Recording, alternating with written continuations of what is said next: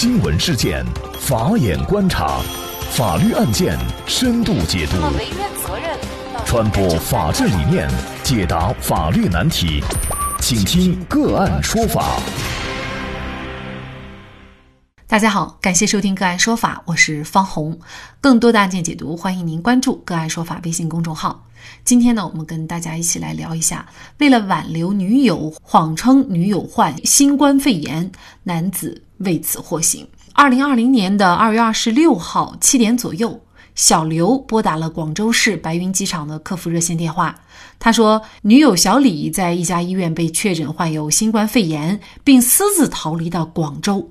这一通电话过后，接到公安、疾控等部门单位启动应急处置，到小李入住的酒店核实，并对小李和酒店其他住客采取隔离措施。经检测，小李核酸检测结果为阴性，其他人员呢也不存在疑似症状。经过调查，原来小刘是因为女友闹分手要回老家，为了拖延时间挽留女友，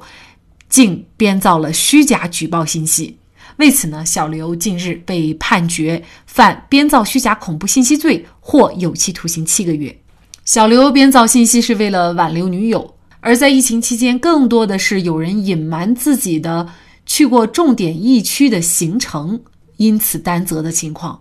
但是和隐瞒行程相反的是，竟然还有人编造自己去过武汉的情况。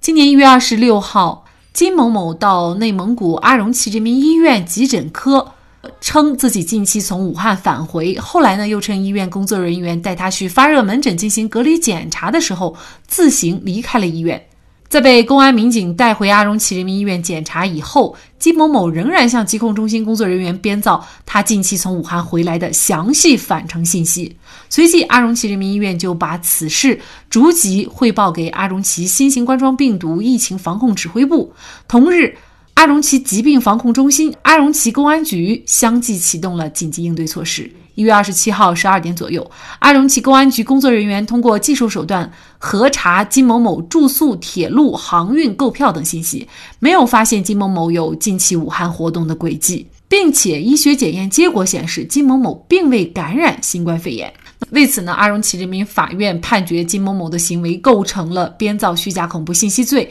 当庭判处其有期徒刑一年。那么，什么样的行为可以构成编造虚假恐怖信息罪？什么样的信息属于恐怖信息？为挽留女友而打的一通电话，为何就严重到构成犯罪？就这相关的法律问题，今天呢，我们就邀请云南舒环律师事务所主任杨慧明律师和我们一起来聊一下。杨律师您好。哎，大家好。嗯，感谢杨律师。那么我们会发现啊，这两个案件的犯罪嫌疑人，他们最后构成的这个罪名呢，是编造虚假恐怖信息罪。呃，我相信呢，作为两个当事人来说呢，他们可能都出于个人的目的，但是绝对没有想到自己的这个行为会达到这么严重的程度哈。那么也请杨律师给我们介绍一下，就是什么样的行为可以构成或者涉嫌编造虚假恐怖信息罪呢？编造虚假恐怖信息罪指的是。故意编造爆炸威胁、生物威胁、放射威胁等恐怖信息，严重扰乱社会秩序的行为。那么，对于刚才你所说的这两个案子里边的这个被告人，他们的行为是否构成编造虚假恐怖信息罪？那么，我们主要需要从两个角度去分析。第一个就是他所编造的这个信息是否可以算作是恐怖信息。第二个就是他们所实施的这个编造虚假信息的行为，是否达到了一个后果的条件，就是说是否达到严重扰乱社会秩序的这样一个程度。那么对这两个问题呢，我们做一个简单的一个分析。第一点，他们所编造的这个新冠肺炎这样一个信息，是否属于我们国家刑法里面规定的恐怖信息的问题？那么我们。看一下这个刑法原文的表述是这样：故意编造爆炸威胁、生物威胁、放射威胁等恐怖信息。那么这里边我们需要首先弄清楚的一个问题是，就是恐怖信息并不仅仅限于爆炸威胁、生物威胁、放射威胁这三种情况，因为它刑法规定的条文里面呢出现了一个“等”字，而这个“等”字。实际上它的含义是表示一个列举未尽，也就是说，除了这三种之外，那么还有其他的一些情形或者这范围是包括在里边的。那么我们看最高人民法院在二零一三年呢出台了一个关于这个罪名的一个司法解释，在那个司法解释里边就明确的把编造重大疫情的这样一个信息呢就列为一个恐怖信息的一个范畴。那么谈到这里，我们还要谈到另外一个可能容易混淆的一个罪名里边的一个问题，就是另外一个罪叫做编造虚假信息罪。那么这个编假信息罪里面呢，它同样的把编造虚假疫情这样一个虚假的信息呢，也规定在这个罪名里边，这就出现了一个问题，就是说，同样是编造了一个虚假的疫情的信息。为什么会出现？有的时候它只构成一个量刑比较轻的编造虚假信息罪，而在另外的情形当中，有可能构成量刑更重的编造虚假恐怖信息罪。那么这个的界定标准在哪里？在这个二零一三年的这个司法解释里边，就对这个恐怖信息与普通的这个虚假信息做了一个区分的标准。这个标准就是以这个信息是否可能引起社会的恐慌或者公共安全危机作为一个判断标准。那么，我们拿这个标准来分析这个案子里面两个被告人的行为，也就是说，他们所编造的这一个新冠肺炎这样一个这重大疫情的信息算不算恐怖信息？如果说新冠肺炎这个虚假的消息一旦传播出去，那么它所涉及的这个人群，它所涉及的区域，肯定会引起定范围之内的人的这个恐慌。因此，按照司法解释，我们认为编造这个新冠肺炎这个虚假消息，我们认为是构成犯罪的，也是构成这个虚假恐怖信息，应该是把它纳入里面的。编造虚假恐怖信息这个前提之后，要考虑的是第二个条件，就是是否已经达到了造成严重扰乱社会秩序这样一个后果的条件。因为如果他虽然编造了虚假的恐怖信息，但是没有造成严重扰乱社会秩序这样一个后果，那么他同样不能定罪处刑。根据最高院的司法解释，严重扰乱社会秩序这样一个后果如何来界定？他在那个解释里边。他列举了六种情形，其中一种情形就是说，这个编造的虚假信息，它传播出去之后，导致了一个后果，就是导致了公安、武警、消防、卫生、警疫等职能部门采取了紧急对应措施的，那么它就算是造成了严重扰乱社会秩序的这样一个后果的条件。这两个案例的这个报道当中来看，那么也就是说。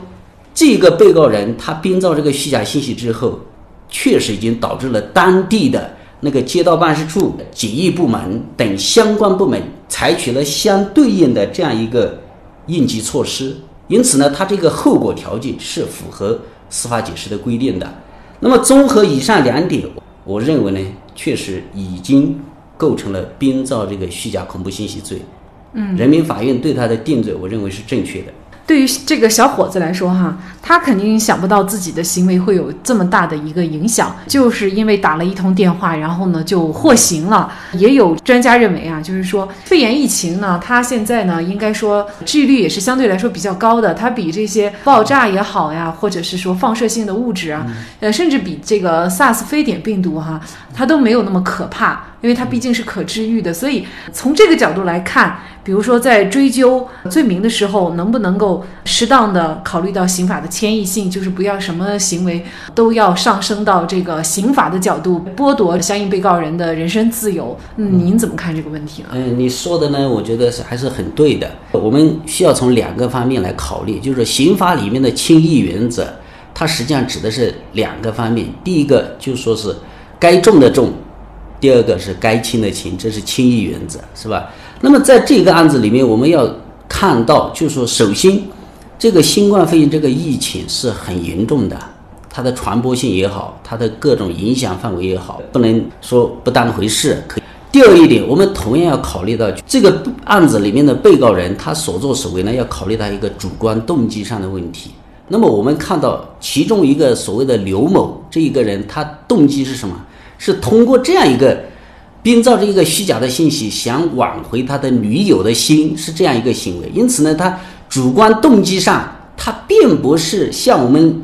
了解的其他的案件里面有些被告人的那种积极追求一种制造社会混乱。制造恐慌的那样一个动机，这个小伙的动机，他显然不是那么一个行为，但是他的做法可是主观上起到了一个放任，或者是起到一个明知或者应当知道他的行为可能引起社会恐慌，这一点他是要承担这个责任的。因此呢，我们认为对他定罪没有问题，不能说他的行为是轻微的，这个行为的严肃性、社会危害性是很大的。第二一点，他的主观动机，我们认为呢？相对呢，